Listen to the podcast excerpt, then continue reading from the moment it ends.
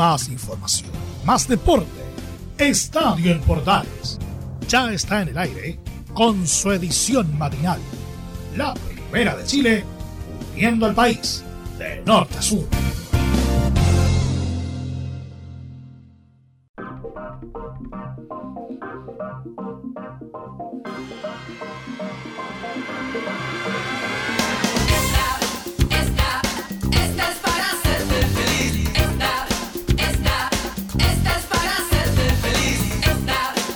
¿Qué tal? Buenos días, gusto de saludarlos. Bienvenidos a un nuevo estadio en Portales en versión AM para día lunes.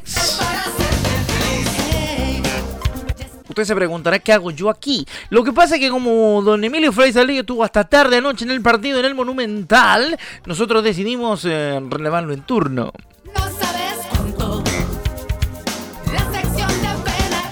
8 de agosto, 8 del 8. Capicúa Mamita, arrancamos una nueva edición de Estadio en Portales junto con revisar la fecha. Además tendremos declaraciones de los protagonistas y un completo resumen de lo que ocurrió en este fin de semana deportivo, incluyendo algunas cosas del poli que más adelante comentaré.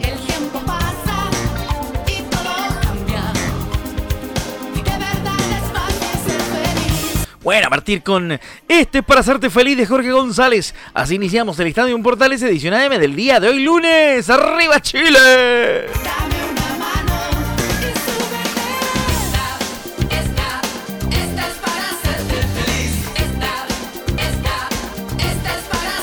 Bueno, vamos entonces a ingresar en detalle de nuestro programa del día de hoy, señoras y señores. Interesante, eh, interesante programa tenemos el día de hoy. ¿Por qué?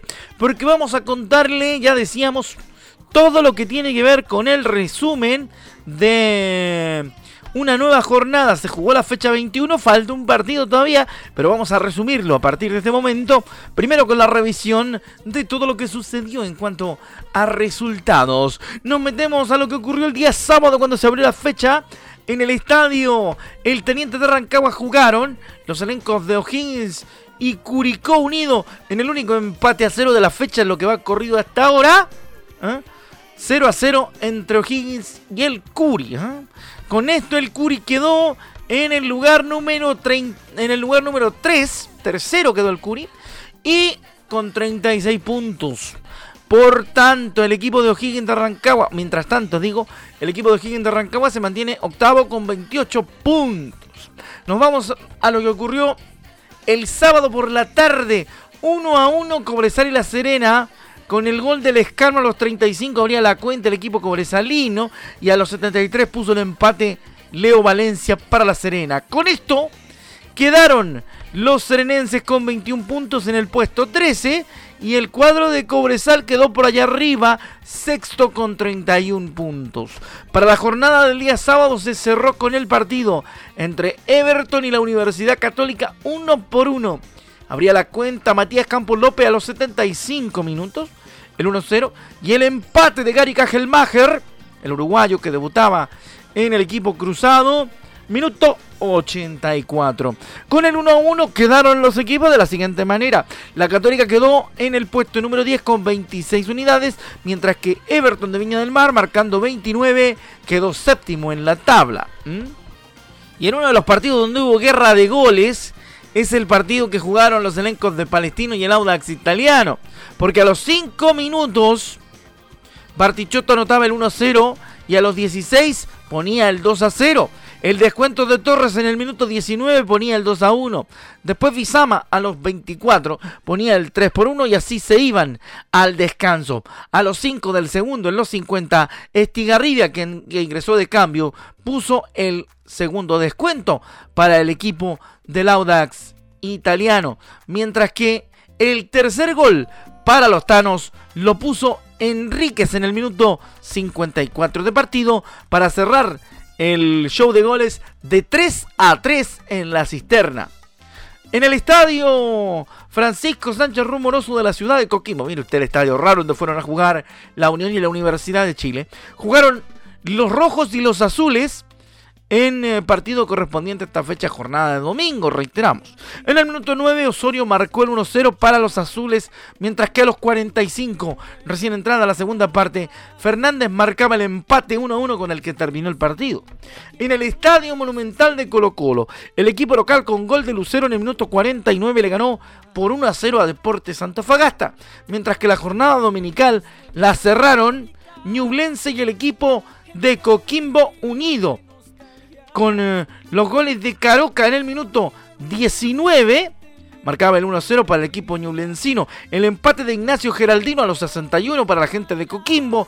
Y a los 70 Aravena ponía el 2-1 para el elenco de eh, Ñublense que se mantiene arriba en la tabla de primera división. Queda del partido de la fecha 6 no, 5 y media de la tarde, Huachipato Calera. Huachipato Calera, 5 y media de la tarde. Vamos a ir rapidito entonces con algunas estadísticas de la fecha. Se marcaron 16 goles en 7 partidos, 2.29 de media, de promedio, dos goles, casi 2 goles y medio eh, por, por partido. Goles locales, 9 goles visitantes, 7 victorias locales, 2 victorias visitantes no hubo en esta fecha, 5 empates. Nos vamos rápidamente a la tabla de ubicaciones de la primera división. Colo Colo 45 puntos, Ñublense 39, Curicó Unido 36 tercero, esos son los tres que van a la Copa Libertadores de América. Palestino 34 en Copa Sudamericana, al igual que Unión Española 33, Cobresal 31 y Everton 29. Ya vamos en el séptimo puesto del el tablero de ubicaciones. Octavo Higgins con 28. Noveno el elenco del Audax italiano con 27. La Católica con 26 está décimo. 25 el cuadro de Huachipato que está undécimo. Universidad de Chile 22. Deportes de La Serena 21, décimo tercero, décimo cuarto La Calera con 19 unidades, décimo quinto Antofagasta con 18 en puesto de descenso y Coquimbo Unido con 16 también en puesto de relegación. ¿ah? Goleadores del torneo. Goleadores del torneo. San Pedri con 12. 4 de penal. Lucero también tiene 12 con 2 de penal. Joe Abrigo de Coquimbo tiene 11 con 5 penales. Lescano tiene 9, 10 con 4 eh, penales. 9 tiene Aravena de Ñublense sin penales marcados. Son todos goles de jugada. Palacio del Audax Italiano tiene 3 con 3 goles de... Tiene 9 digo con tres goles de penal. 8 tiene el Chorri de la Universidad de Chile con 4 goles de penal. Diego Coelho de Curicó Unido con 8 goles sin penales. Al igual que Garate de la Unión Española, pero que tiene 4 tiros desde el punto del penal.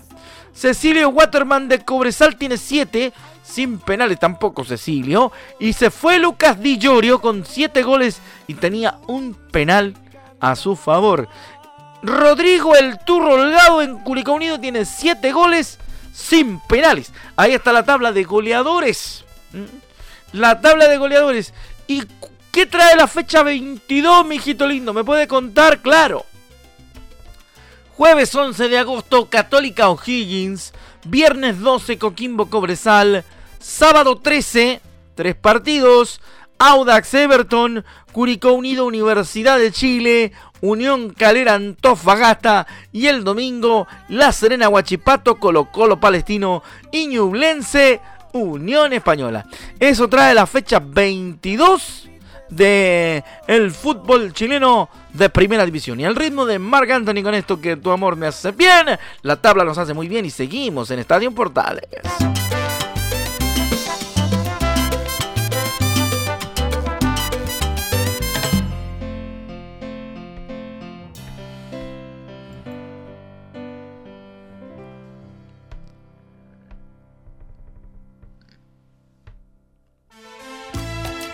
Bueno, y ahora nos metemos un poquito de cumbia para la mañana, le metemos con los charros, amores como el nuestro. Se lo queremos dedicar al Cholo, a Perrucci y a toda la gente del Perú, de parte de los charros.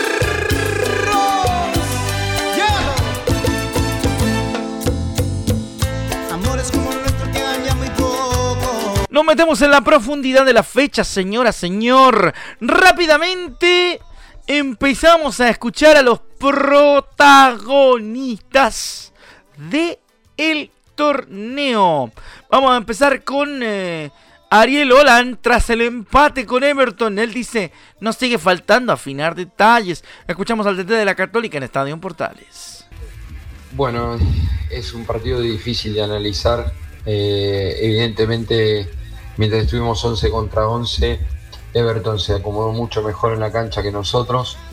Este, entonces es, un partido difícil de, analizar porque creo yo que no, nos acomodamos bien en ningún momento del partido porque después cuando quedamos con 11 y ellos eh, con 10 ellos perdón y se replegaron nos costó mucho tener claridad para encontrar espacios eh, lo intentamos de todas las maneras por afuera con centro por adentro con pelotas sobre todo de César filtradas este, y es como que estábamos descoordinados, inclusive en el primer tiempo tuvimos muchos offside, es como que por miedo a que la pelota pique y se vaya arrancábamos antes o no coordinábamos el movimiento con el mediocampista para desmarcarnos.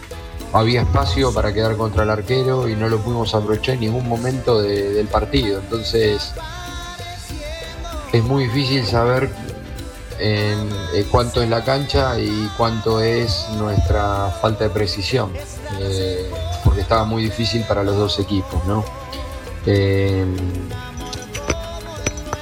es, un partido difícil de, analizar. Lo que sí creo que una autocrítica que tenemos que hacer es que hoy volvimos a cometer errores, este, algunos infantiles, que le dimos este, la posibilidad al rival que, que bueno, que, estuviera en partido a pesar de estar en desventaja. Nuestra compañera Belén Hernández le preguntó a Ariel Olan por el hecho de que mm, se pudiera observar a los juveniles que entraron en el cuadro cruzado como verdaderas eh, sustituciones para los jugadores que se terminaron yendo a mitad de temporada. Vamos a ver qué le dijo, qué le contestó Ariel Olan a Belén Hernández en Estadio Portales a esta hora de la mañana. ¿Reemplazante para, para Diego Valencia? Bueno, y Brian que hizo su debut en el campeonato, ¿no? Que había debutado en la Copa Chile, que es un torneo que al haber más juveniles en cancha, o por lo menos uno más obligatorio en cancha, o dos, porque acá depende cómo cada equipo va manejando sus, sus minutos, capaz que alguna vez no juegan con algún sub-20, entonces la Copa Chile es obligatorio jugar como mínimo con dos. Así que primero Brian, creo que hizo un muy buen partido. Este, y en un contexto donde no tuvimos un buen partido individual en muchas posiciones del equipo, creo que él, este, con la poca experiencia que tiene en primera división, este, hizo una, actuación este, para mí muy buena. Y con relación a Diego, este, quedé muy satisfecho y muy conforme, sobre todo por su personalidad para, jugar. Después de aquí en más, este, va a trabajar con nosotros y esperemos que vaya eh, evolucionando y sabiendo sobre todo qué es lo que busca el equipo. Entonces, insisto, Belén, lo que más me gustó de él eh, fue su personalidad y creo que junto a... Mm, a Brian este, fueron de lo mejor del equipo en cuanto a, mensurar su experiencia, su edad este, y el tipo de partido que nos tocó jugar. Y también lo vi bien Aarón, entró bien, entró con decisión, con convicción, después pudo haber hecho alguna mejor o no, pero, pero lo vi enfocado y con ganas también de estar metido en la competencia del equipo. Y creo yo que que después me gustó muchísimo este, la pareja de zagueros, tanto Gary Cajelmacher como Branco. Creo que, le siguen dando al equipo ya una, una presencia defensiva que, nosotros estábamos necesitando junto a Matías, porque Matías fue muy importante en el primer tiempo para que no nos puedan presionar este, por lo menos dentro de nuestro propio campo, pues sacó muy bien del arco este, siempre con pases, no con pelotas divididas a disputar. Y creo que, junto a los juveniles este, fueron de lo más sólido del equipo. Ahora nos pasamos a la vereda de Colo Colo y vamos a escuchar a Gustavo Quinteros, quien hace una reflexión respecto del partido frente a Antofagasta. Debimos mejorar la definición y será trabajo para la semana. No, no tengo duda que Colo Colo fue más futbolísticamente, se jugó todo el partido en campo rival, eh, sobre todo el segundo tiempo, pero no pudimos plasmar el resultado la superioridad que, hubo en el campo, así que faltó precisión, nos faltó eh, estar más claro el último pase, en la definición también, porque tuvimos mano a mano el primer tiempo, mano a mano el segundo y no pudimos concretar, así que trabajo para la semana, seguir trabajando en la definición, en la asistencia y, mejorar eso para, el partido que viene. Igualmente no tuvimos situaciones en contra claras, algún remate ahí de segunda jugada, pero no, no tuvimos situaciones en contra, así que eso positivo. Así que bueno, y también rescatar que bueno, se ganó tres puntos más y seguimos manteniendo una ventaja que es importante a esta altura del campeonato. Ahí está entonces lo que declaraba Gustavo Quinteros una vez terminado el partido en el estadio Monumental. ¿ah? Da la impresión que había algún problema ahí de, de masa eléctrica o algo por el estilo ahí en el estadio Monumental con la declaración particular de Holland que salió ahí de manera distinta en comparación con otros puntos del mismo del, mismo, de la misma declaración. Vamos a ir rápidamente con más a través de Estadio Portales en esta mañana de día lunes. Recordemos, obviamente, y los eh, invito cordialmente a todos a continuar con nosotros, obviamente, en nuestra edición de Estadio Portales en esta mañana de día lunes, donde estamos resumiendo lo más importante que ha ocurrido en las últimas horas en cuanto al deporte y particularmente en la fecha que terminó el día de ayer, por lo menos quedando un partido por disputarse.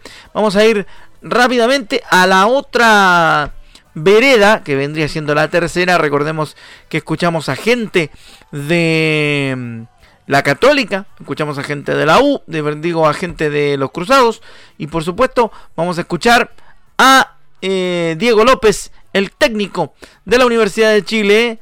Podemos dar vuelta esa situación en la cancha debemos concentrarnos, dijo el director técnico de la Universidad de Chile, Diego López, que quedó conforme luego del empate 1 a 1 frente a la Unión Española. Eh, buenas tardes, creo que eh, tuvimos, tuvimos chance primero, en el primer tiempo, en el segundo tiempo también. Eh, enfrentamos a un buen equipo que viene de arriba y, nada, lo más importante es que nosotros fuimos capaces de de hacer un buen partido, eh, de hacerlo todo, que fue por, ahí lo que nos faltó en el, partido anterior. Entonces, eh, el juego creemos que, sigue siempre eh, creciendo y aumentando y las ideas se siguen teniendo, que en los momentos difíciles por ahí eso es lo que, lo que se abandona primero. Pero creemos que con las características que tenemos y distintas, de, nuestros jugadores eh, podemos seguir creciendo como, equipo y, jugando de esta forma eh, creo que, eh, la U es un rival difícil para cualquiera. O sea, eso nosotros lo tenemos que tener claro, sobre todo nosotros mismos, que haciendo este tipo de partidos, peleando todas las pelotas, los jugadores que tienen características ofensivas ayudando a la, hora de recuperar la pelota y de esta forma creemos que, es el camino para, para, seguir creciendo y para empezar a hacer puntos que, nada, hoy buscamos el partido, los tres puntos, eh, tuvimos chances importantes y bueno, a seguir trabajando. Ahora la pregunta acá de cajón para López. Eh, ¿Sentirá él que el equipo va evolucionando en términos particulares? Bueno, vamos a, vamos a tomar un ejemplo bastante, bastante práctico que es el tema de las pelotas detenidas. ¿Sentirá el técnico de la Universidad de Chile que el cuadro azul va mejorando sobre todo en el departamento de la pelota detenida? Veamos qué es lo que nos dice Diego López. Yo creo que ahí fue eh, donde nos ganó, nos ganó eh, Unión en las pelotas, pelotas quietas, sobre todo en los en los corners eh, ellos eh, tienen muy buenos cabeceadores. Y bueno, fue ahí un poco los errores, eh, errores o capaz que más, más que errores nuestros porque fueron virtud, de, virtud del rival. pero es algo que nosotros también tenemos que mejorar y, bueno, eh, ahí estuvo mejor la eh, unión, la unión española. Así las cosas con la realidad de los tres grandes. Ahí escuchamos a gente de la Católica, escuchamos a gente de Colo Colo y por supuesto a gente de la Universidad de Chile, particularmente los técnicos. ¿ah? Esa es la idea de este estadio en Portales AM, darles un bocado de lo que después a las 13.30 tendrán con los estelares encabezados por nuestro capitán Carlos Alberto Bravo desde la una y media en Portales.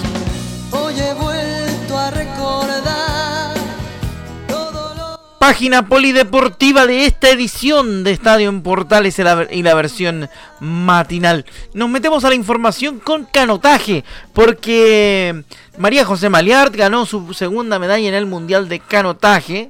Ojo, el día de ayer. La chilena logró bronce en la final del C1 1500 metros y previamente había ganado plata en los 1500. La chilena María José Maliart ganó una nueva medalla en el Mundial de Canotaje que se celebra en Canadá, tras finalizar en el tercer lugar de la final femenina C de C1 500 metros.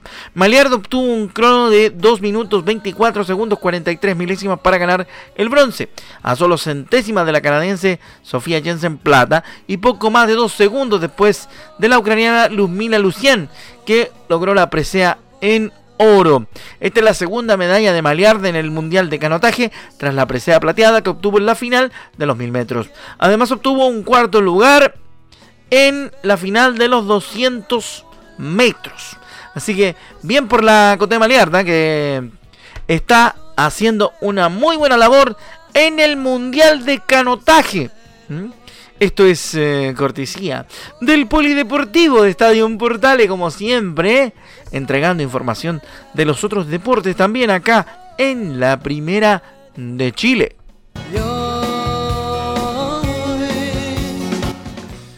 Otra más del Polideportivo en este día lunes de Estadio en Portales. Eh, bueno, vamos a contarles rápidamente que hay noticias ¿eh? Con eh, los deportistas del paracanotaje.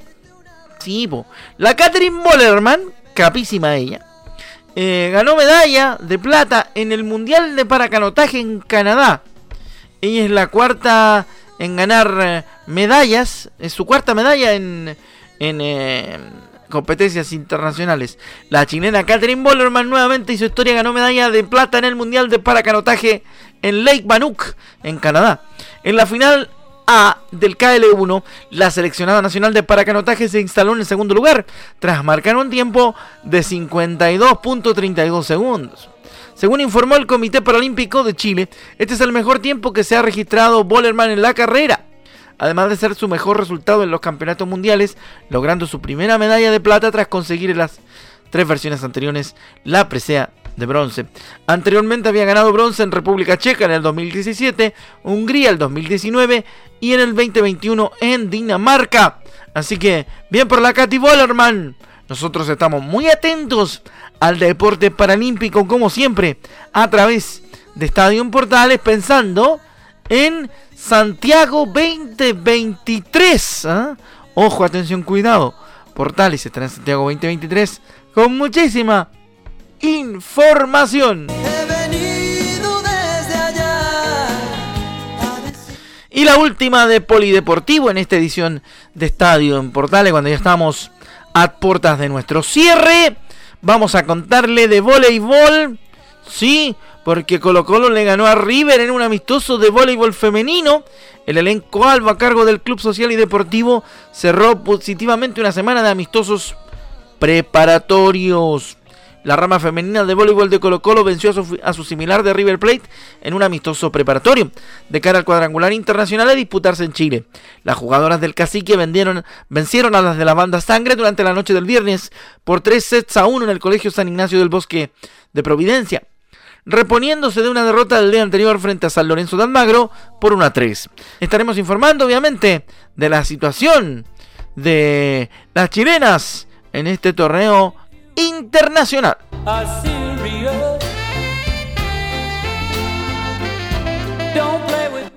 Bueno, y con esto nos despedimos. Gracias por su compañía, su sintonía en esta edición matinal de Estadio en Portales. Que le vaya bien, ya viene don Leonardo Mora con Portaleando la Mañana. Y siguen nuestros medios asociados, como siempre, de la red Medios Unidos. Atentos a la programación habitual de ellos. Y a nuestros amigos de Radio Sport le mandamos el aviso que al mediodía se repite este show. Que le vaya bien, gracias. Nos despedimos y que tengan una gran semana. Chao, chao.